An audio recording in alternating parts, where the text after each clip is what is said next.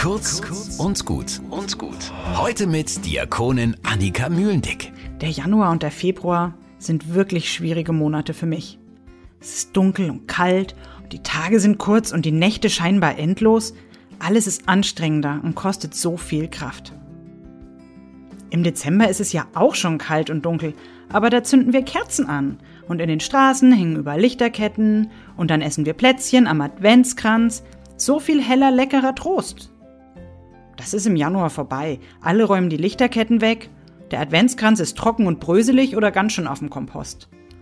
Und wer zündet nach Weihnachten schon noch eine Kerze an? Boah, ich habe die Winterdepression so satt. Seit Jahren falle ich nach Weihnachten in dieses Loch aus dunkel und kalt. Das will ich dieses Jahr nicht mehr. Aber weil niemand mich davor bewahren kann als ich selbst, muss ich aktiv was dagegen tun. Ich zünd mir jetzt einfach Kerzen an. Die Lichterkette haben wir auch noch hängen lassen. Ja, ja, der Adventskranz, der ist weg.